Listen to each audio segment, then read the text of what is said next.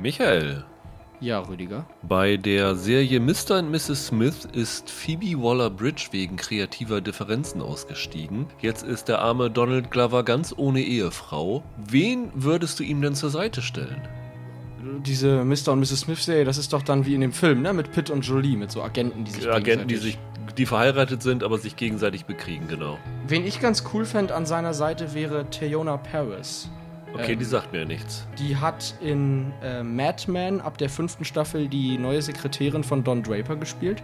Und zuletzt war sie jetzt in WandaVision dabei und war Monica Rambeau, die dann Ah, im Lauf der Serie auch zu einer Superheldin eigentlich geworden ist. Einerseits finde ich, dass ihr eine Agentenrolle ganz gut steht. Man konnte ja so in WandaVision so Ansätze davon sehen. Und ich kann mir vorstellen, dass die Chemie zwischen ihr und Glover interessant werden würde. Also ich weiß, das Reizvolle an Waller-Bridge war ja, dass sie und Glover schon mal zusammen was gemacht haben, nämlich diesen Star Wars-Film, wo sie ja schon so zusammen quasi aufgetreten sind, mit ihr als Roboter und ihm als Lando. ich wollte gerade sagen, sie hat ja eher nur Voice-Over Ja. Gemacht, ne? Aber da hattest du halt auch schon das Gefühl, das vibet ganz gut bei denen. Und ich glaube, zwischen Paris und Glover, das könnte ich mir einfach vorstellen. Ich würde es gerne sehen. Meine erste Wahl wäre gewesen Gal Gadot, aber die werden sie dafür nicht kriegen als äh, großen Filmstar jetzt, Mhm. weil es muss ja irgendwer sein, der ein bisschen Action-Erfahrung hat. Ich hatte geguckt, äh, Glover ist ja 83 geboren, das heißt, es müsste so in dem Mit-30er-Bereich irgendwie liegen. Und da ist mir tatsächlich nur eigentlich eine eingefallen, und zwar Adrian Palicki. Ah ja, von The Orville und so, ne? Agents Von, of S.H.I.E.L.D.. von The Orville, Agents of S.H.I.E.L.D., vorher Friday Night Lights. Mhm. Man hat ja auch schon einige Action-Sachen gemacht, war ja bei diesem Red Dawn dabei und G.I. Joe, die Abrechnung und sowas alles. Die kann also Action. In John Wick hat sie sich sogar mit Keanu Reeves geprügelt. Also siehst du? Ich finde die auch schauspielerisch gar nicht Ja. so schlecht. Also die hat mehr drauf, als man ihr zutrauen würde. Mhm. Und ich glaube, sie könnte Donald Glover ganz gut standhalten. Ich könnte mir das ganz gut vorstellen. Ich bin aber wirklich gespannt, wen sie dafür holen, weil das könnte natürlich auch sein, dass dieses ganze Projekt jetzt mit dem Ausstieg von Phoebe Waller-Bridge kippt und Glover irgendwann sagt, nö, jetzt habe ich auch keinen Nerv mehr. Was echt schade wäre, weil ich die Prämisse ganz cool finde. Auch wenn ich mit dem Film jetzt nicht viel anfangen kann, Nee. aber als Serie kann ich mir das gut vorstellen. Hallo und herzlich willkommen zu einer neuen Ausgabe von Serienweise. Mein Name ist Rüdiger Meier und ich begrüße ganz herzlich Michael Hille. Ja, hi. Ja, Michael, du bist nicht Steven. Nee, ich bin nicht Steven, das stimmt. Ich bin der Ersatz Steven heute. Genau, weil Steven sollte ja ursprünglich Haus des Geldes machen, konnte aber leider nicht, weswegen Michael mal wieder einspringen muss. Und Ich hoffe, ähm, dass das für alle okay ist. äh, das für Haus des Geldes-Fans vielleicht etwas hart werden könnte, wenn du dabei bist. Ja, ich versuche mich da nachher mal drin. Aber wir sprechen nicht nur über Haus des Geldes, weil äh, ich das Gefühl habe, dass da es ja nur fünf Folgen gibt dieses Mal, die anderen fünf im Dezember kommen, das nicht genug Material hergibt, um einen ganzen Podcast zu füllen dieses Mal.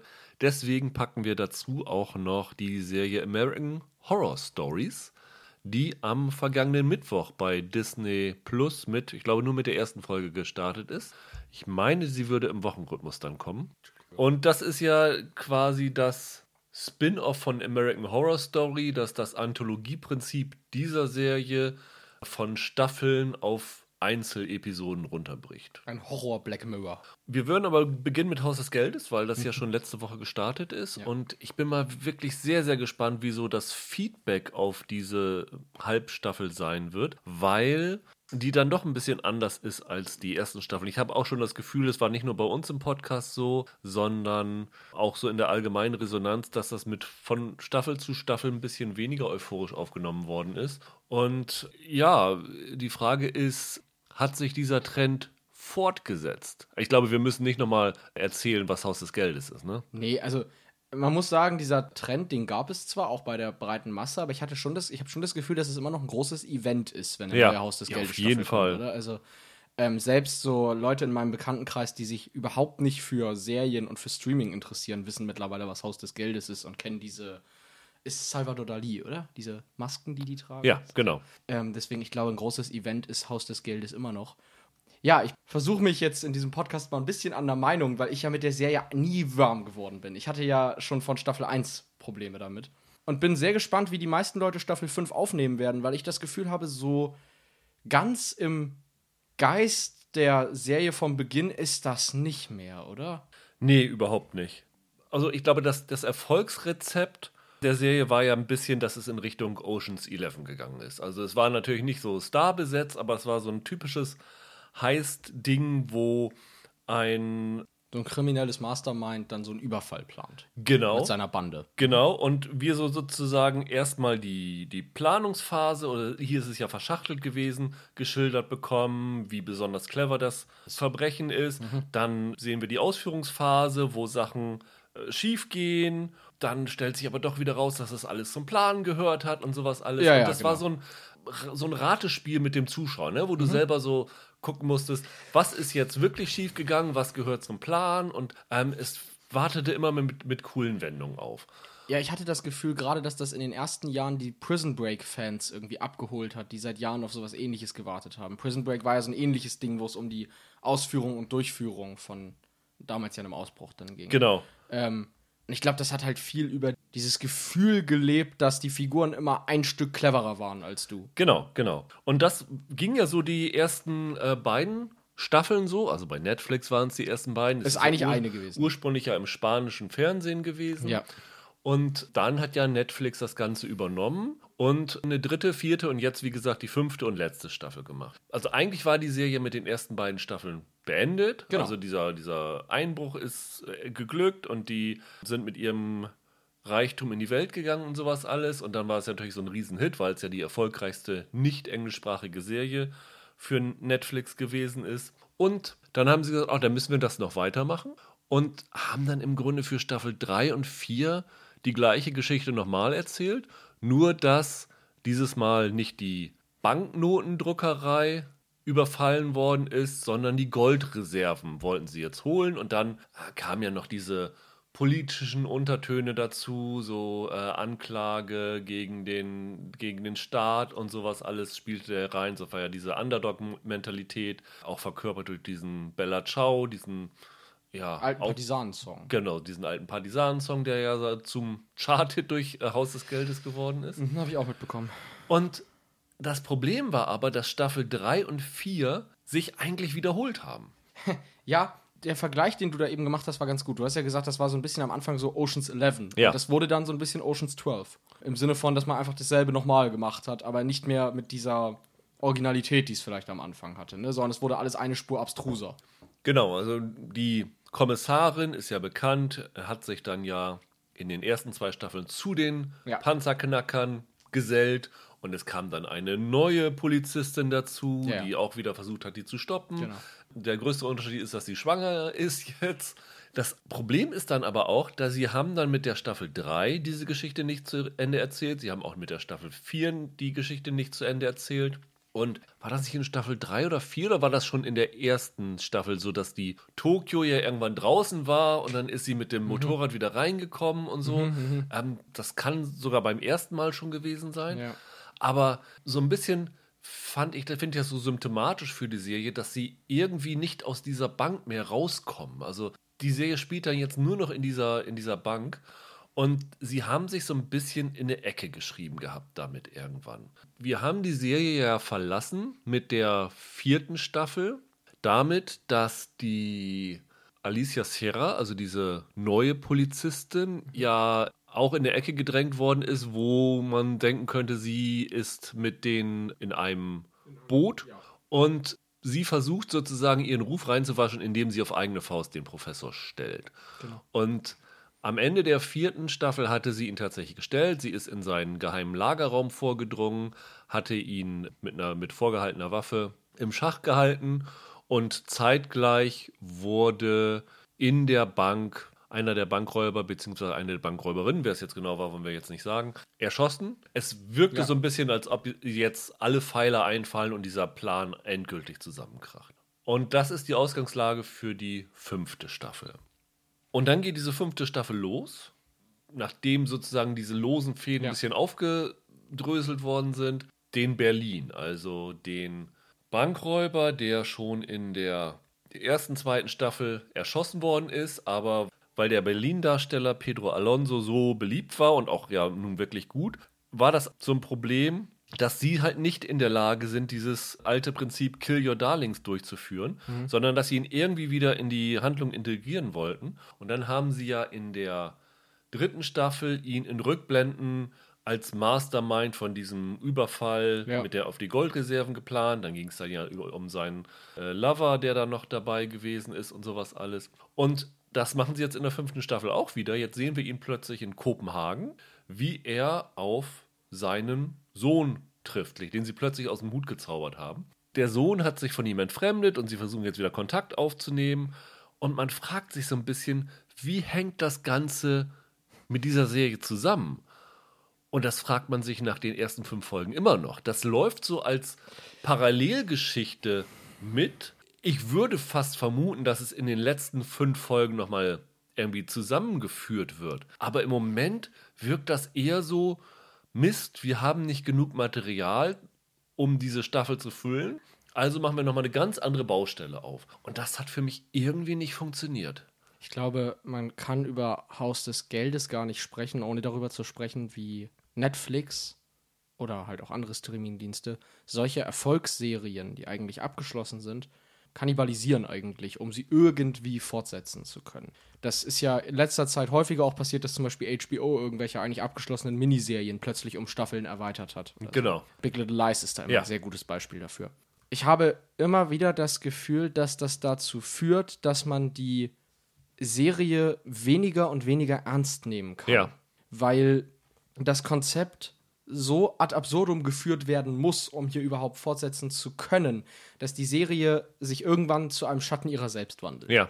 Äh, wie gesagt, ich bin, das sage ich ganz ehrlich, nie ein Fan von Haus des Geldes gewesen, aber ich habe das Gefühl, jetzt in der fünften Staffel haben sie da ein neues Maß erreicht, inwiefern sie sich von sich selbst entfremdet haben. Ich hatte das Gefühl, das ist so sehr zu einer eigentlich, um es mal ganz brutal zu sagen, hirnlosen Actionserie geworden mittlerweile, in der niemand mehr eine Form von Grips hat, sondern sich aus jeder Situation mit einem Maschinengewehr herausschießt.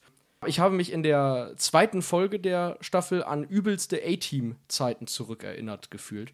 Und ich weiß nicht, ob das dieser Serie noch würdig ist. Ich hatte ja letzte Woche gesagt, dass ich den Podcast nicht machen wollte. Letzte Woche, weil wir nur zwei Folgen vorab zur Verfügung gestellt hatten also diese erste Folge hatte noch so diesen Planungselement und diese zweite Folge war wirklich, wie du schon sagst, ein hirnloses Geballer. Und hätte ich nach der zweiten Folge einen Podcast gemacht, hätte ich diese gnadenlos verrissen mhm. und hätte dann ein schlechtes Gefühl gehabt, weil ich gedacht hätte, naja, vielleicht kehrt sie in Folge 3, 4, 5 wieder zu ihren Wurzeln zurück und wir machen uns hier lächerlich. Denn ich war anders als du ja ein großer Fan von den ersten ja. ein, zwei Staffeln auf jeden Fall. Beim ja. dritten fand ich, kann man noch, konnte man gucken, die vierte war schon ein bisschen haariger. Aber ich muss auch sagen, das Urteil, das ich nach zwei Folgen hatte, konnte ich nach fünf Folgen leider auch nicht anders sehen, hm. weil dieses sinnlose Geballer, wo wirklich in der zweiten Folge dann äh, hast du dann in der Bank selber einen Zwischenfall, der zu einem Schusswechsel in der Bank führt. Außen, dieser neue Ermittler holt jetzt das Militär dazu, die planen jetzt auch die große Stürmung. Und das Motiv, das Plakatmotiv für die fünfte Staffel, wo alle so rund im Kreis sind ja. und alle mit schweren Gewehren in den Händen, das ist wirklich symptomatisch für diese Staffel. Mhm. Das ist, wie du schon sagst, nicht mehr Haus des Geldes, sondern es ist White House Down oder irgend sowas. Und das ist halt ein Problem. Und das größte Problem ist, und ich bin mir ziemlich sicher, selbst Leute, die Haus des Geldes auch in der fünften Staffel noch gut finden, und ich bin mir ziemlich sicher, dass es die noch gibt, werden mir da zustimmen. Das Problem ist, der absolute Star der Serie und ich würde auch sagen, der Publikumsliebling ist der Professor, der Alvaro Morte, der halt ähm, das Ganze von außerhalb sieht, aber alles mhm. cool plant und sowas alles. In diesem Auftakt der fünften Staffel hat er nichts mehr zu tun. Der wird fast komplett rausgenommen, außer so ein paar Zwischenauftritte. Aber das, was er da gemacht hat, könnte der, glaube ich, in drei Drehtagen gemacht haben. Das ist halt ein Problem, weil das ist die Identität der Serie gewesen, dass der Professor halt geniale Pläne schmiedet und jetzt sind diese Pläne komplett über den Haufen geworfen und man braucht hier nicht mehr, man lässt nur noch die Leute rumballern. Und das macht mir irgendwann keinen Spaß mehr. Es gab im Filmbereich diesen Trend, dass man Sachen wie bei Harry Potter oder bei Panem, wo sie da haben sie mehrere Bücher verfilmt und das letzte Buch haben sie auf zwei Filme Ja. aufgeteilt. Das führte sowohl bei Harry Potter als auch bei Panem für viele ja dazu, dass der erste Teil dann quasi von der, der die erste Hälfte des letzten Buches sich so ein bisschen inhaltsleer angefühlt hat, weil man sich die ganzen coolen Momente für das Finale Ja. aufschieben wollte. Ich habe das Gefühl, so ein bisschen sind sie hier auch in diese Falle getappt. Also ich hatte zum Beispiel bei der Professorfigur das Gefühl, dass seine Momente halt alle im Dezember kommen. Und dass er hier jetzt eigentlich nur kurz dabei ist, damit wir ihn nicht vergessen, bis Ja. es dann im Dezember mit ihm richtig weitergeht. Genauso wahrscheinlich wie die Einbindung von dem Sohn von, von Berlin, die da ja. Ja. wahrscheinlich auch noch stattfinden muss. Ja. Genau. Aber ich finde, du musst irgendwie, zumindest bei dieser Sohngeschichte, dem Zuschauer einen kleinen Hinweis geben, wie das zusammenhängen kann. Ich muss sagen, das ist dann vielleicht auch ein Problem von mir. Ich habe dann immer gedacht, haben sie den dann in diese Militärgruppe eingeschleust oder irgend sowas? Wird da jetzt irgendwie nochmal groß dem Zuschauer der Boden unter den Füßen weggezogen, indem sie sagen, haha, war alles so geplant und sowas alles, weil die Serie das ja halt vorher immer so gemacht hat. Dann hätte man natürlich auch da ne- sagen können, okay, das ist jetzt ja ein bisschen konstruiert oder so. Der ist ja der Kern der Serie, dass diese Wendungen halt immer mal wieder clever und überraschend kamen und auch wenn sie nicht clever waren, waren sie aber dann doch letztendlich so, dass man vielleicht nicht immer mit gerechnet hat. Es ist ungefähr so, als wenn du bei 24 die Cliffhanger am Ende rausnehmen würdest. Und das haben sie jetzt hier bei Haus des Geldes gemacht. Und für mich ist das einfach nicht mehr Haus des Geldes. Ich kann das nachvollziehen. Ich finde diese ganze Entwicklung auch nicht nachvollziehbar aus Sicht der Macher der Serie. Ich habe ja eben gesagt, ich kann jetzt nicht wirklich aus Fansicht sprechen. Ich fand schon die ersten Staffeln waren sehr Telenovela-lastig und das hat mir nie was gegeben, muss ich sagen. Ich finde aber, was bei Haus des Geldes am Anfang passiert ist, in Staffel 3 und 4 noch, das ist das, was immer passiert, wenn etwas, auch äh, ob Film, Serie oder Bücher, nicht aus einem Storytelling-Bedürfnis, sondern aus monetären Gründen heraus fortgesetzt wird. Du hast dann eine Serie wie Haus des Geldes, die abgeschlossen ist, die aus vielen verschiedenen zusammenhängenden Elementen gut funktioniert hat für ein großes Publikum. Dieses Publikum hat aber ganz bestimmte Sachen sehr überhöht in dem Erfolg. Zum Beispiel die Professorfigur, zum Beispiel diesen Bella Ciao-Song und so Ja. weiter. Also es gab bestimmte Elemente, die besonders hervorgehoben wurden, was dann dazu führt, dass in Fortsetzungsmodulen besonders diese Elemente mehr und mehr in den Fokus gerückt werden, weißt du? Und das, was die Serie aber zum Laufen gekriegt hat, die vielen anderen kleinen Zwischentöne dazwischen, die rutschen immer mehr in den Hintergrund. Das ist typisch für so Fortsetzungsgeschichten. Aber die fünfte Staffel nimmt jetzt ausgerechnet diese besonders beliebten Elemente auch raus und macht was ganz anderes. Und das kann ich auch selbst aus kommerzieller Sicht nicht so wirklich nachvollziehen. Weil wenn du die Serie schon nicht mehr über den Professor verkaufst, sozusagen, worüber verkaufst du sie dann? Der Professor war ja übrigens auch auf dem Plakat ja gar nicht drauf. Ne? Also Ja, von daher haben genau. sie das ja schon, schon vorher sozusagen angekündigt. Man wollte es aber eigentlich nicht so wirklich wahrhaben, weil das ist ja der Star. Das irritiert mich halt, weil die müssen doch selber wissen, was an ihrer Serie so besonders beliebt ist. Ich, ich glaube, das Problem könnte hier wirklich sein, die haben diese ersten Staffeln, wie gesagt, fürs spanische Fernsehen mit begrenzten Mitteln gedreht. Da waren sie auf wenig aufwendige Locations, da ging es viel über Dialoge und sowas alles. Und dann hat Netflix natürlich gesagt, oh, das ist ein Riesenhit. Hier habt ihr mal Summe X, jetzt könnt ihr euch da mal richtig austoben. Und ich glaube, das war ein Fehler. Weil jetzt haben die haben gesagt, oh, wir können machen, was wir wollen. Ja, lass uns doch mal hier einen riesen Geballer machen. Lass uns mir hier richtig die Action loskrachen. Die haben das, glaube ich, in den ersten ein, zwei Staffeln auch schon mal so ein paar Action-Momente eingestreut, was ja auch okay war. Aber hier haben sie es halt wirklich äh, das Verhältnis umgedreht. Also hier ist wirklich 90% Action und 10% Dialog. Also es war wirklich so, so schlimm, dass es wirklich Folgen gab, wo es nur Geballer gab. Ich glaube, wenn du den Dialog aufgeschrieben hättest, ich weiß nicht, ob du drei DIN A4 Seiten voll bekommen hättest. Ich weiß nicht, ob das eine Reaktion darauf ist, weil Netflix ja mit seinen ganzen Actionfilmen, zumindest laut eigenen Angaben, immer Millionen Zuschauer hat und die wirklich meistens total substanzlos sind und wirklich platte äh, Actiongewitter sind. Ob sie gesagt haben, ja, das kommt an, das machen wir jetzt mal im Serienbereich. Ja, das kannst du vielleicht machen, wenn du eine neue Serie startest, aber wenn du schon halt 50 Millionen Fans hast, mal eben die Identität der Serie komplett umzudrehen, halte ich für eine dumme Entscheidung, sowohl künstlerisch als auch kommerziell. Also man muss dazu sagen, diese Entwicklung hat es schon seit längerem, also schon auch seit Staffel 3 ja, Ja, ja. gegeben, aber hier ist halt wirklich die Schwerpunktsetzung irritierend. Da zeichnet sich in Haus des Geldes eine große Widersprüchlichkeit ab. Ich finde, die liegt schon darin begründet, dass eine Serie, die ursprünglich davon gelebt hat, dass es hier um Figuren geht, die gegen das Finanzsystem rebellieren, dass daraus jetzt eine Serie geworden ist, die ihre letzte Staffel in zwei Teile aufteilt, um doppelt abkassieren zu können auf dem Streamingdienst. Ja. Das raubt natürlich schon die Identität des ganzen Projekts irgendwie für mich. Was hier erzählerisch passiert, ist, finde ich, das Wissen der Autoren, dass man vielleicht diese genialen Kniffe nicht mehr hat, die man einst hatte, wodurch man das dann versucht zu kompensieren, indem man jede Aktion, die es gibt, ins unglaublich Dramatische überhöht. Das, was hier an Geballer gezeigt wird, das ist ja keine normale Action, wie sie sonst in Serien stattfindet, sondern ich habe wirklich irgendwann gedacht, nicht jede Schießerei in Haus des Geldes muss gleich in Heat ausarten. Das ist ja hier das Problem. Also es darf ja gar nicht normale Action sein. Wenn hier geballert wird, muss gleich das ganz große Gefecht ausbrechen. Das Problem ist ja auch noch, dass das ja auch komplett gegen das geht, was die Charaktere in den ersten vier Staffeln ausgezeichnet hat. Du äh, mhm. hast vor dieser Bank immer noch diese Demonstranten stehen, die halt für diese Verbrecher ja.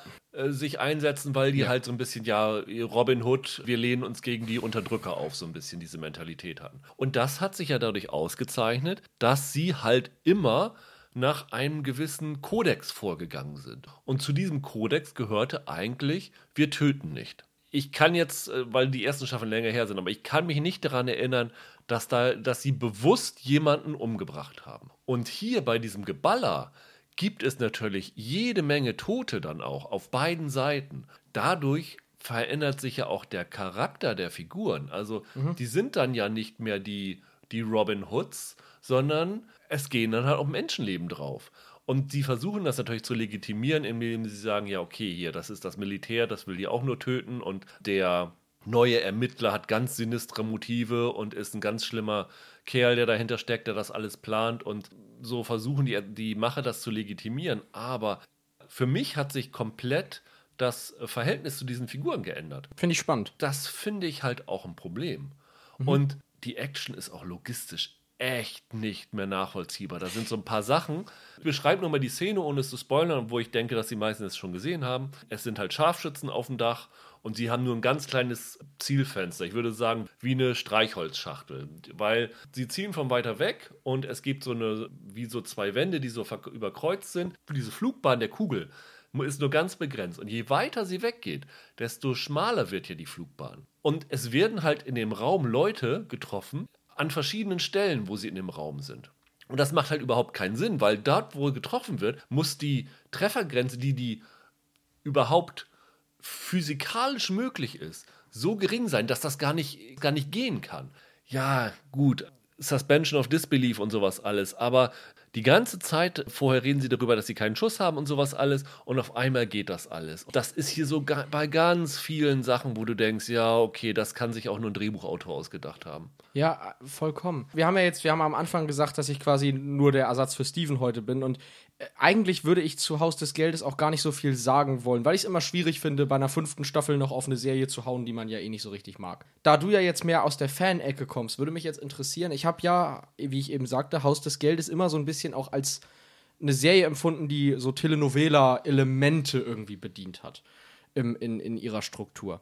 Und ich glaube, dass das hier der Serie zum Verhängnis geworden ist. Also die Serie hat ja immer auch Emotionen besonders betont zwischen den Figuren. Das war irgendwie auch immer eine wichtige Ebene. Und dadurch konnte man sich auch wahrscheinlich mit denen irgendwie identifizieren. Ich finde, was hier passiert ist, durch dieses Dauergeballere, gerade zum Beispiel in der zweiten Folge, hatte ich den Eindruck, dass die Serie in ihrer Gewalterstellung sehr zynisch geworden ist. Und das passt für mich dann nicht zu einer Folge, in der die äh, Gangster während des Geballers es immer noch schaffen, sich über irgendwelche Liebeleien zu unterhalten. Das ist ja immer noch drinne. Das ist, denke ich, kein Spoiler, wenn ich das verrate. Aber die also reden da so viel über Privates während ja. der Schusswechsel, was sich total damit beißt, dass ich so ein sehr bitteres Michael Bay-mäßiges äh, Geballer habe, in dem Menschenleben komplett verschludert werden. Ich glaube, da kämpft die Serie gegen sich selbst. Und das finde ich emotional so verwirrend beim Ansehen. Telenovela passt insofern auch ganz gut, weil Telenovela haben ja unglaublich große Casts.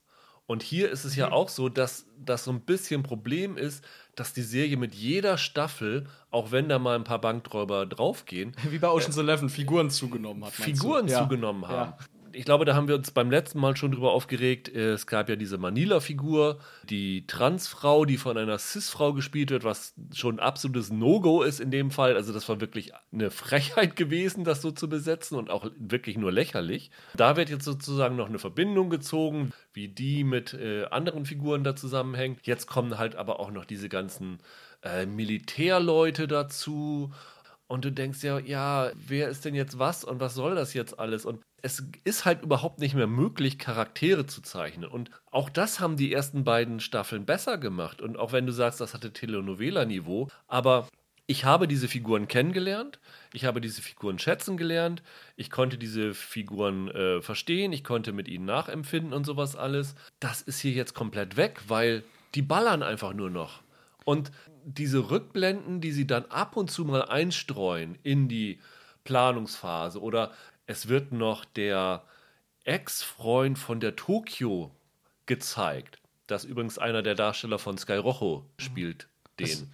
Die Geschichte, die wir zuletzt in der ersten Staffel von gehört haben, oder? Ich meine, das, Ja. das wurde ganz früh in der Serie mal erwähnt, ja. da denkst du ja, was soll das? Und warum wird der jetzt noch von Berlin, dieser Sohn, eingeführt und sowas alles? Und es ist eine letzte Staffel, auch wenn sie aufgeteilt ist. Und normalerweise machen Serien es so, dass sie in der letzten Staffel dazu übergehen, sich auf ihre Kernfiguren zu konzentrieren, um diese Storylines zum Abschluss zu bringen. Und hier wird tatsächlich das Gegenteil gemacht. Es wird immer noch mehr äh, expandiert und sie äh, verlieren diese Hauptfiguren fast vollständig aus dem Blick. Ich glaube, Haus des Geldes befindet sich da künstlerisch einfach in der Sackgasse. Telenovelas sind für mich immer ein, ein Storytelling, wo es um Attraktionen geht und nicht um Tiefsinn, sag ich mal, sondern es geht um das oberflächlich auffällig Passierende sozusagen. Und Haus des Geldes hat immer versucht, Action und emotionale Elemente da gleichermaßen zu bedienen. Und hier jetzt hat man sich so sehr in eine Richtung mittlerweile versteift, auch durch das Setting, in dem das Ganze spielt. Sie befinden sich halt in dieser Bank mit Geiseln, mit Polizisten, die dann da reinstürmen und so. Da kommst du ja nicht drum rum, actionlastig zu werden. Wenn du dann halt dieses äh, Erzählen der Attraktion betreibst, geht das zwangsläufig auf Kosten A der Glaubwürdigkeit und B der emotionalen Resonanz. Und ich denke, dass man da viele Fans ein wenig mit verlieren wird, auf lange Sicht gedacht, zumindest emotional mit verlieren wird. Man guckt das dann vielleicht noch wegen der Vorarbeit, die die Staffeln davor geleistet hat, aber ich glaube, ein neue, neu entfachtes Feuer kriegst du damit nicht mehr hin. Also Leider. ich werde die Serie auch zu Ende gucken, die letzten fünf Folgen, weil auch weil ich dann doch wissen möchte, wie das Ganze alles zusammenhängt und wie sie die Geschichte zu Ende bringen. Aber ah, ja, es, es hat teilweise in dieser Staffel das erste Mal überhaupt keinen Spaß gemacht und musste sich wirklich, die zweite Folge ist ein Desaster, Ja. da durchquälen. Und es ist auch so ein bisschen so ein Wünsch, der, Wünsch dir was der Autoren, ne? Also, die sind in einer Bank und dann ähm, gehen sie da durch und auf einmal sind sie oben, sie nennen das, es ist eine Küche aber da hängen dann auf einmal, weiß ich nicht, zehn Schweinehälften oder zehn Rinderhälften drum. Da denkst du, hä? Was soll denn der Quatsch jetzt? Nur weil es halt ganz cool aussieht. Oder du hast ja dich auch über das, die letzte Szene, die wir nicht spoilern, aufgeregt, weil das einfach eine, eine Kopie ist von irgendeinem anderen Film, ne? Ja, genau. Ich möchte nicht spoilern, wie das jetzt genau in was, wie das in Haus des Geldes abläuft, aber da wird ganz dreist der Actionfilm Leon der Profi zitiert. Ja. Und das kann man eigentlich nicht Zitat nennen. Ich bin mir sicher, wenn ich ein bisschen besser mit so Editing-Programmen wäre, könnte ich dir so ein Comparison-Video hinschneiden und dann hast du eins zu eins dieselbe Szene im Ablauf. Also das ist fast die Musik klingt sogar ähnlich. Das fand ich schon sehr dreist, muss Ja, ich sagen. äh, so ist das halt. So einfallslos. Ja, halt. und so, so wirkt es halt. Ja, das finden wir cool, jetzt lass uns das einbauen. Bei- wir finden Schweinehälften cool, lass uns das einbauen. Wir machen dieses und jenes und bei der, so weiter. Bei der Küchenszene ist das ja so ähnlich. Also das, was dann in der Szene abläuft, ist so ein bisschen angelehnt an den Film The Raid 2. Da gibt es Ja, auch eine Action-Szene in der Küche, die fast genauso abläuft. Also ich habe so ein bisschen das Gefühl, dass sie sich da bei vielen Sachen bedienen, ohne drüber nachzudenken, wie sie das vielleicht in ihre Serie reinbekommen. Also machen sie es einfach genau so, wie es in den Filmen war. Das ist einfach sehr fantasielos in der Umsetzung. Ja. Leider. Ich hatte jetzt nach der vierten Staffel nicht mehr die übermäßigen Erwartungen, Mhm. aber das hat die fünfte Staffel deutlich äh, unterboten. Und wenn sie so weitermachen, dann wird die Serie, glaube ich, am Ende auch so mit in die Reihe der misslungensten Finales eingehen. Also ich habe immer noch die Hoffnung, dass sie tatsächlich am Ende vielleicht doch noch clevere Drehs reinbringen und mhm. ob sie die irgendwie äh, noch rausbringen und so. Aber zum Beispiel diese ganze Geschichte, dieser ganze ausgeklügelte Plan, dass sie dieses Gold rauben und einschmelzen und dann durch die äh, Wasserleitung oder Kanalis Kanalisation rausschießen lassen und sowas alles das haben sie auch wieder komplett vergessen. Das ist einfach nicht stringent, nicht gut erzählt und das ist halt enttäuschend für eine Serie, wo glaube ich, alles möglich gewesen wäre, die eine Fanbasis hat, die tatsächlich äh, bereit wäre, da viel Zeit zu investieren, die Spaß daran hat, mitzurätseln, glaube ich, das war es halt äh, am Anfang, dass es ausgezeichnet hat, was ist jetzt, wie gesagt, Teil des Plans, was nicht und überrascht zu werden. Und das gibt es hier leider gar nicht mehr. Haus des Geldes hat, denke ich, vielleicht später mal in der Nachbetrachtung, wenn sie dann abgeschlossen ist, gegenüber zum Beispiel Game of Thrones oder so. Ich überlege ja immer, wenn dann so eine Serie so schlimm endet, dann gibt es ja so Sachen wie Game of Thrones, wo ich Fans kenne, die sagen, sie würden sich das jetzt nicht mehr von vorne ansehen, ja. weil sie wissen, worauf es hinausläuft. Haus des Geldes könnte da mehr in die True Detective oder Big Little Lies Ära fallen. Dass nur die ersten Staffeln angeguckt werden. Genau, ja. genau, Serien, die immer noch hoch geschätzt werden, weil man ja einfach nach der ersten Staffel aufhören kann. Und ich denke, das wird Haus des Geldes vielleicht so ähnlich gehen. Ich kenne auch viele Leute, die also jetzt schon vor der fünften Staffel gesagt haben, sie sind in der dritten ausgestiegen oder in der vierten ja. Staffel, weil es ihnen einfach zu äh, monoton geworden ist. Und das ist, glaube ich, eine Serie, auch wenn die Zahlen immer mehr steigern, weil halt Netflix immer mehr Kunden hat. Ja. Aber dass die auf dem Weg auch viele Leute verloren haben. Das, das glaube ich auch. Das ist halt so. Ja. Das kann man vielleicht auch über das Vorbild für unsere zweite Serie sagen, American Horror Story. Hast du die eigentlich gesehen? American Horror Story? Ja, die Ur Urserie? Äh, ja, ich habe ich weiß nicht, ob ich alle Staffeln gesehen habe, aber ich habe jede Staffel angefangen. Ja, genau. Und dadurch, dass das halt eine Anthologie ist, gab es dann Staffeln, die habe ich tatsächlich abgebrochen. Aber ich weiß noch, die, ich glaube, fünfte Staffel war damals diese Hotelstaffel mit ja. Lady Gaga. Ja. Die fand ich sensationell. Die habe ich bis zum Ende gesehen. Also ich, ich verfolge das jedes Jahr aufs Neue. Du auch? Nee, ich nicht. Ich habe mhm. äh, die erste Staffel habe ich reingeguckt. Es ist einfach nicht mein, mein Genre und so. Interessant. Also ist wirklich das Genre, weil Ryan Murphy ist doch eigentlich so ein bisschen dein Ding, oder? Ja, aber ich bin ja nicht so der große Horrorfan. Okay, okay. Es ist aber jetzt nicht so der Fall, wo, wie bei äh, Spuk in Hill House oder so, wo es mir irgendwie zu unheimlich gewesen ist. Ich fand es dann irgendwann auch ein bisschen langweilig, muss ich okay. sagen. Kann ich nachvollziehen. Ähm, und jetzt gibt es halt American Horror Stories, also die Miniaturversion von American Horror Story. Sieben Folgen, ganz ungewöhnliche Zahl hat die erste Staffel, glaube ich. Ich habe es auch noch mal nachgucken müssen, aber ich, ich glaube, weil die erste eine ne, ne Doppelfolge ist. Ja, genau. Also die, die erste Doppelfolge plus äh, fünf weitere, genau. Ja, vielleicht rechnen sie dann das ja. quasi als sechs Folgen sozusagen, weißt du?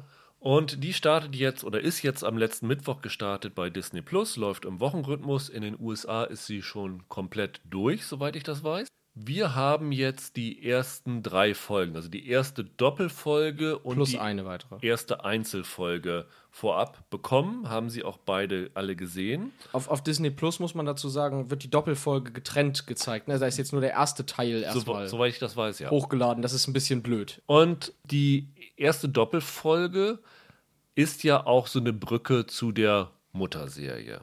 Denn die erste Staffel begann ja damals in diesem Mörderhaus mit, mit diesem Rubberman. Genau, Rubberman. Und diese Doppelfolge geht darum, dass ein homosexuelles Paar, der eine wird gespielt von Matt Bomer, ja. ähm, mit der Tochter Scarlett in dieses Haus ziehen und diese Tochter findet dann halt diesen Rubber Suit, also diesen, ja. diesen Latex-Anzug und zieht den an. Dann geht halt der Horror los. Der Horror los, wie in der ersten Staffel. Genau, das, genau das, das, das scheint auch nach den Ereignissen der ersten Staffel zu spielen, weil ja. die mehrfach darauf angesprochen werden, dass in diesem Haus so viele Morde passiert sind und auch vor noch gar nicht so langer Zeit wird einmal gesagt, das habe ich dann so als Wink auf die erste American Horror Story Staffel verstanden. Als Klammer kann man sagen, diese Geschichte mit dem Mörderhaus wird in der letzten Folge der Staffel nochmal wieder aufgegriffen. Bei Horror Stories. Äh, bei Horror Stories nochmal wieder. Aha. Ähm, da machen sie also so eine Klammer in der Staffel, aber ähm, darüber können wir jetzt nichts äh, sagen. Wir können nee. uns jetzt nur zu der ersten Doppelfolge äußern. Ich kann nur sagen, dass Michael mir, als ich ihm beauftragt habe, das zu gucken, ständig irgendwelche WhatsApp-Nachrichten geschickt habe. Äh, warum tust du mir das an? Und davon soll ich drei Folgen gucken. Dann habe ich ihm erst so geschickt, die erste ist eine Doppelfolge dann war er schon sehr angepisst und dann habe ich noch hinterher geschickt und es ist die beste von den dreien. Und du hattest nicht Unrecht. Ja. Ähm, vor allem, also der erste Teil der Doppelfolge ist der beste von den dreien. Da Ja. ist es ja noch okay eigentlich. so richtig gut ist es nicht, das stimmt schon. Ich habe mich nach der Doppelfolge gefragt, was das jetzt soll. American Horror Story, die Mutterserie, Ja. hat gewisse, ob man sie mag oder nicht, sie hat gewisse Qualitäten, für die ihr die Fans schon seit einem Jahrzehnt jetzt, glaube ich, die Treue halten. Und das ist, dass die so gängige Horrorgeschichten wie so ein Schockhaus oder irgendwie so, so ein Gruselhotel oder was haben sie einmal gemacht, so ein da gab es so eine 1984-Staffel, die so Slasher Genau. der 13. mäßig Ja. war. Dass die so klassische Horrorelemente äh, gar nicht mal unterwandert, sondern halt äh, bedient, aber mit voller Breitseite. Also die ist nicht, die schämt sich nicht davor, sehr klassischer Horror zu sein. ist wie bei Spinal Tap, es wird auf elf gedreht. Genau, genau. Es geht gar nicht darum, diese Klischees zu vermeiden, sondern man embraced die Klischees, wie der Amerikaner sagt. Und American Horror Stories macht halt jetzt genau dasselbe in kurz. Ja. Und dadurch, dass es halt kurz ist, ist es halt nicht so richtig gruselig. Das Lustige ist ja, dass sie quasi als Referenz, zumindest in dieser ersten Doppelfolge, halt nicht diese klassischen Horrorgenres haben, sondern halt selbst referenzieren. Ich verstehe es, dass sie das machen, weil sie ja sozusagen zeigen wollen, wir sind in der Tradition von American Horror Story, aber das ist natürlich auch ein Problem in gewisser Weise, weil diese Geschichte, die hier passiert, auch wenn sie, sagen wir mal, mit einem anderen Ende ein bisschen unterwandern.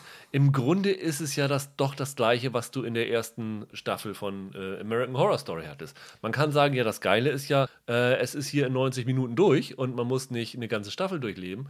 Aber es ist halt nicht besonders gut. Ich weiß gar nicht, ob das auch das Geile daran ist. Also das, das Problem, das ich mit dieser Doppelfolge habe, ist halt, wenn du in einer Episode 45 Minuten oder 50 Minuten sind es ja, glaube ich, Zeit hast, Hor eine Horrorgeschichte zu erzählen, musst du spätestens nach 15 Minuten anfangen.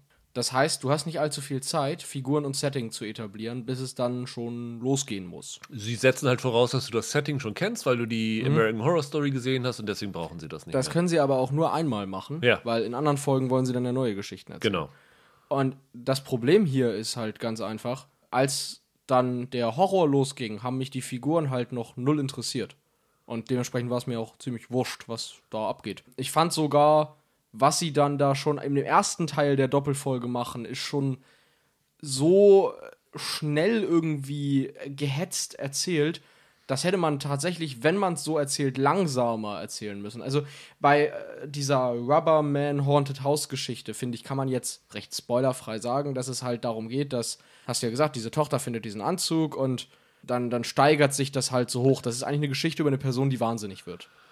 Genau, also die äh, hat sowieso schon so Tendenzen, also das kann man erzählen. Die Eltern sind ganz schockiert, die überwachen den Internetverkehr in dem Haus, weil sie vor einiger Zeit festgestellt haben, dass ihre Tochter sich gerne Gewaltpornos anschaut und äh, machen sich dann sozusagen Sorgen um die geistige Gesundheit der Tochter. Dann bekommen sie eine psychologische Beratung und all sowas. Ja. Ähm, und dann eskaliert das Ganze natürlich. Und was halt ein Problem ist, ist, dass die Wendungen, die da kommen, die kannst du wirklich aus äh, 10 Kilometern Entfernung sehen. Ja, das ist ein Problem. Das ist aber natürlich bei American Horror Story auch immer der Witz gewesen. Also, dass das ja, wie ich sagte, diese Klischees voll bedienen soll. Äh, Zu dieser äh, SM-Sadomaso-Faszination möchte ich gleich noch was sagen, weil das ist ziemlicher Kokolores, was die, da sich, die Auto- Autoren sich da Ja. erlauben. Was hier halt eigentlich passiert ist, dass du das so komprimieren musst, dass du keine Zeit für Atmosphäre hast. Also, sie findet diesen Anzug, zieht ihn an und dann ist eigentlich klar, yo, jetzt wird sie gleich irgendwen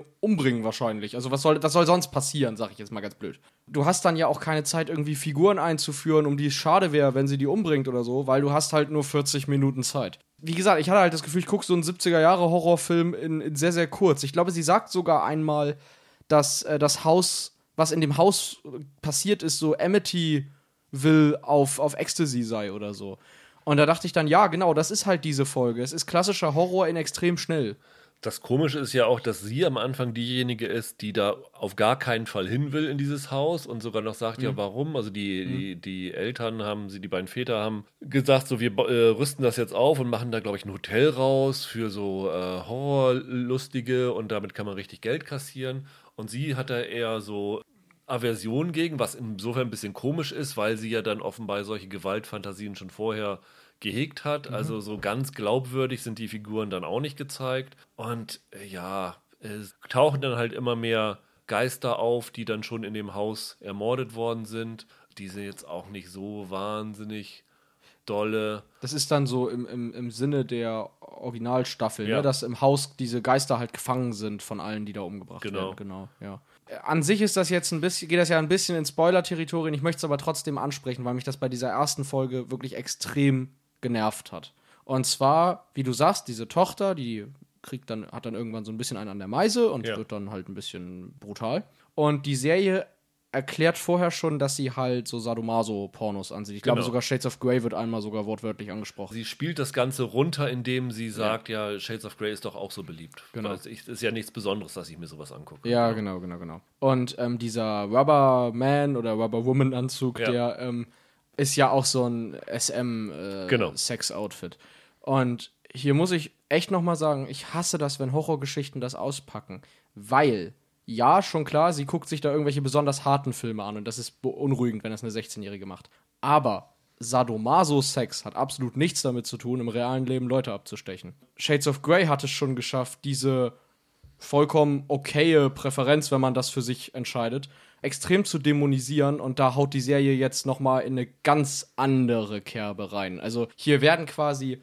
Sadomaso-Fantasien und eine sexuelle Neigung mit ausgelebter Gewalt teilweise gleichgesetzt. Also diese beiden homosexuellen Väter, die sie da hat, die äußern da Sachen, die weit über ich bin besorgt um meine 16-jährige Tochter hinausgehen, sondern die schlicht einfach beleidigend sind für Menschen, die halt diese sexuelle Vorliebe haben. Und ich finde, das kannst du dir im Jahr 2021 als Autor so nicht mehr erlauben, muss ich sagen. Ich finde das nicht in Ordnung. Das ist so ein Klischee, das ich einfach absolut nicht mehr sehen kann. Also nicht jeder, der da solche Präferenzen hat, ist irgendwie jemand, der andere Leute gerne schlägt oder der Leute umbringt, so, sondern diese Form von Miteinander läuft sehr, läuft ja, läuft ja mit Regeln ab und so weiter. Und da finde ich, strahlt American Horror Stories eine unangenehme Prüderie aus. Was für mich aber noch das größere oder das vernichtendste Urteil gegenüber der Serie ist. Ich bin ja nun der größte Schisser überhaupt, was so Horrorserien angeht. Also mich kannst du ja sehr, sehr leicht da schockieren oder irgend sowas. Und wenn ich eine Horrorserie anschaue und denke, Boah, ist das langweilig. Also ein viel schlimmeres Urteil, wenn ich das sage, kann man über eine Horrorserie nicht fällen, weil Verstehe. das fand ich unfassbar öde, was da abgegangen ist. Also ja, es werden ein paar Leute abgestochen, äh, es spritzt auch ein bisschen Blut, aber da werden überhaupt keine effektiven Horrorelemente eingesetzt. Das ist einfach eine langweilige Geschichte, die man schon tausendfach gesehen hat. Und ähm, ich weiß nicht, wer sich das angucken soll, weil für Horrorfans ist es definitiv nichts und für Gruselfans ist es nichts. Und wer auf diese beiden Genres nicht steht, der wird sich das eh nicht angucken. Also ich glaube, das ist in den USA auch ein ziemlicher Reinfall gewesen. Also auf jeden Fall bei den Kritikern. Es ist auf jeden Fall nichts, bei, bei dem über den Gedanken, wir wollen American Horror Story als episodisches Format aufziehen. Ich glaube, da ist keine Idee mehr reingeflossen als diese eine. Ja. Das sieht man ja schon daran. Man kann natürlich sagen, wie du es jetzt äh, zu argumentieren versucht hast, die wollten mit dieser ersten Doppelfolge diese Brücke klar ersichtlich schlagen. Frage ich mich, ob man das muss, wenn der Titel American Horror Stories ist. Ich glaube, die Wahrheit ist einfach, dass man schon für die erste Doppelfolge nicht allzu viele Ideen hatte und sich deshalb bei sich selber abgeguckt hat, ja. um ganz ehrlich zu sein. Auch ich finde auch, was, muss man mal sagen, was hier schauspielerisch geboten wird, ist teilweise ein bisschen unter aller Sau vielleicht sogar. Ja. Ich finde, ähm, das Zusammenspiel in der ersten Doppelfolge dieser homosexuellen Väter funktioniert kein Stück. Die haben null Chemie, sie sind beide absolut unlustig und auch irgendwie ziemlich unsympathisch. Ich finde, diese Tochter funktioniert nicht als eine Person, die ich irgendwie, der ich irgendwie ernsthaft abnehmen soll, dass sie zur Mörderin taugt oder sowas. Auch die anderen Pappnasen, die da dann rumrennen, da gibt es dann so eine Therapeutin, hattest du ja gesagt. Das ist äh, Donnerstagabend, also Vorabendprogramm-Niveau auch die Musik ist, ist ganz schlimm. Jetzt haben wir letzte Woche mal eine ganze Folge über Musik gemacht. Jetzt höre ich gefühlt noch ein bisschen genauer hin. Und ähm, hier wird wirklich das übelste, der übelste Horrorstandard der Lächerlichkeit preisgegeben. Ständig hast du Shots, die ein bisschen zu lange halten und dann läuft so ein Geigenton, wird so ins Unermessliche geschraubt. Also das ist wirklich 50er Jahre Gruselstimmung.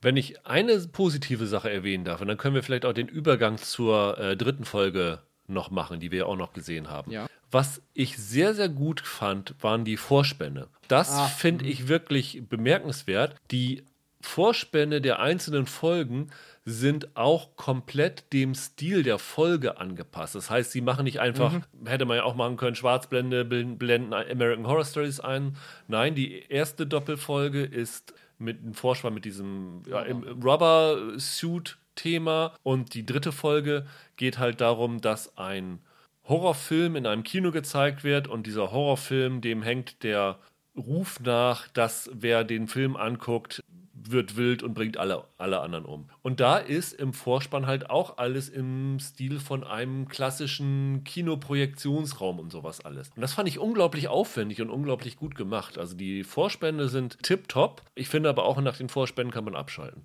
Weil was wir über die ersten beiden Folgen gesagt haben, die dritte ist nochmal drei Stufen schlechter als das, fand ich zumindest. Mhm. Ja, das stimmt. Die hatte nicht mal eine, eine richtige Handlung, das Ganze. Das ist so ein bisschen das, das Problem. Ne? Also, es gibt ja diese, ich habe die nie gesehen, diese Creepypasta-Serie, Channel Zero. Ja, die hat halt auch versucht, aus diesen Creepypasta-Geschichten so ein Stück amerikanische Folklore zu machen. Das hier war quasi eine Meta-Folge, weil, wie du sagst, es geht um so eine Art Film, die jeden wahnsinnig macht, der das guckt. Und ich bin Ja. auch ziemlich wahnsinnig geworden, während Ja. ich die Folge angesehen Ja. habe. Also es war sehr Meta. Jetzt hast du mir meinen Spruch geklaut, den ich dir schon geschrieben habe. Ich habe, als ich es gesehen habe, äh, sie treffen dann ja irgendwann noch den Regisseur des Films. Ich gedacht, hm, soll das Ryan Murphy sein? So jemand, der äh, da sauer darüber ist, dass er nicht wirklich von der äh, Öffentlichkeit als eines der größten Genies wahrgenommen wird, für die er sich hält. ja, klingt nach Ryan Murphy. Und ich muss sagen, Ryan Murphy hat in den letzten Jahren ziemlich seinen Ruf beschädigt mit diesen ganzen Sachen, weil er einfach keine Sachen zu Ende bringt und einfach immer noch mal zu viel dran macht und äh, American Horror Stories hätten sie sich eigentlich komplett sparen können. Also ich glaube nicht mal, dass Fans von American Horror Story diese Serie gut finden werden. Glaube ich auch nicht. Ich, ich glaube sogar, dass das große Problem ist, wie du sagst, Ryan Murphy kann Geschichten nicht so richtig zu Ende erzählen oder befriedigend zu Ende erzählen und lebt meistens eher über seinen Look. Also das ist mehr Style over Substance, sagt man dann. Ja.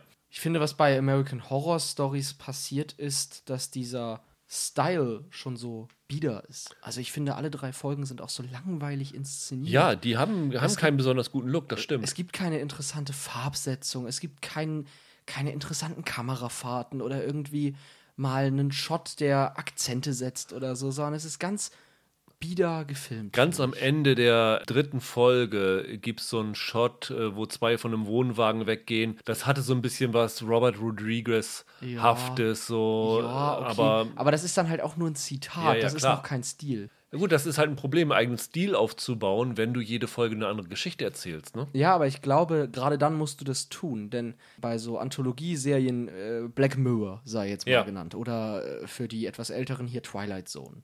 Die leben ja davon, dass ich mir beim Gucken, bei Black Mirror zum Beispiel, immer denke, okay, ja, die Folge war jetzt doof, hat mir nicht gefallen. Die nächste gucke ich aber trotzdem wieder, weil die nächste kann ja wieder was werden. Das ist ja der Vorteil bei Anthologieserien, dass, äh, wenn dir eine Episode mal nicht gefallen hat, die nächste ist vielleicht wieder dein Cup of Tea.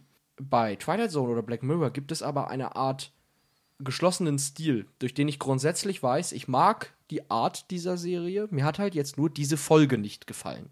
Weißt du, was ich meine? Und Ja. Bei American Horror Stories kann ich einfach sagen, der Stil ist so langweilig, dass ich gar nicht glaube, dass es da große Ausreißer nach oben geben kann. Ich habe mir mal die, wie gesagt, in den USA lief es ja schon, die IMDb-Bewertung angeguckt. Die vierte Folge kommt noch schlechter weg, die siebte kommt ganz mies weg. Einzig die fünfte scheint offenbar noch ein bisschen besser gewesen zu sein. Also vielleicht, wenn man, wenn man sich wirklich dafür interessiert, würde ich Vielleicht. fast, fast raten, wartet, bis alle Folgen da sind und guckt vielleicht mal in die fünfte rein, die scheint die beste zu sein. Und wenn das selbst nicht funktioniert, vergesst es. Also Ja, das ist wirklich eine Serie, wo ich denke, die Zeit könnt ihr echt besser investieren. Ja, ich glaube, Selbst mit Haus des Geldes kannst du die besser investieren. ich, ich glaube halt, eine Anthologieserie muss ein Versprechen sein. Ein Versprechen daran, dass du grob dir vorstellen kannst, was du bekommst mit jeder neuen Folge. Und dieses Versprechen liefern mir die ersten drei Folgen, aber das ist nichts, in das ich mehr Lebenszeit investieren möchte. Und ich glaube gern, dass da auch mal eine Folge dann dabei ist, die ein bisschen besser ist, wo der Horror vielleicht ein bisschen effektiver ist. Aber das kann nicht der Standard für eine Serie sein, die mir jede Woche neue Figuren und neue Settings vorsetzen will. Äh, das, ich finde das krachend gescheitert. Ja, das ist äh, tatsächlich ein, ein gutes Fazit, krachend gescheitert. Wie gesagt, es, es, es gibt so Serien, da fällt es, fällt es einem schwer zu sagen, für wen die gemacht ist und ob jemand die gucken sollte. Also oft hast du ja so Sachen, wo du denkst, ja, okay, das ist jetzt nicht für mich, aber es könnte 14-Jährigen gefallen oder es könnte diesem Genre-Fan mhm. gefallen. Und das ist wirklich was, wo ich mich echt frage. Also ich wüsste niemanden, wirklich niemanden, und ich kenne wirklich ein breites Spektrum an, an Film- und Seriengeschmäcker, dem ich diese Serie empfehlen würde. Mir würde es jetzt auch nur einfallen, zu American Horror Story Fans zu sagen, guck da mal kurz rein wegen dieser Rubberman-Nummer. Ja. Aber mehr nicht. Ja, mit diesen traurigen Worten wollen wir den Podcast für heute beenden. Nächste Woche haben wir einen großen Plan vorgesehen. Vier Serien wollen wir dann besprechen. Du bist wieder dabei. Roland kommt noch kurz dazu. Das wird auf jeden Fall, glaube ich, besserer Stoff, als das wir euch heute präsentiert hatten. Wie immer, äh, schreibt uns gerne unter Twitter at Serienpodcast, serienweise.web.de. Abonniert uns bei Spotify, iTunes, wo immer ihr uns findet und Habt ein schönes Wochenende, bleibt gesund. Wir hören uns nächste Woche wieder. Macht's gut, ciao, ciao. Bis nächste Woche.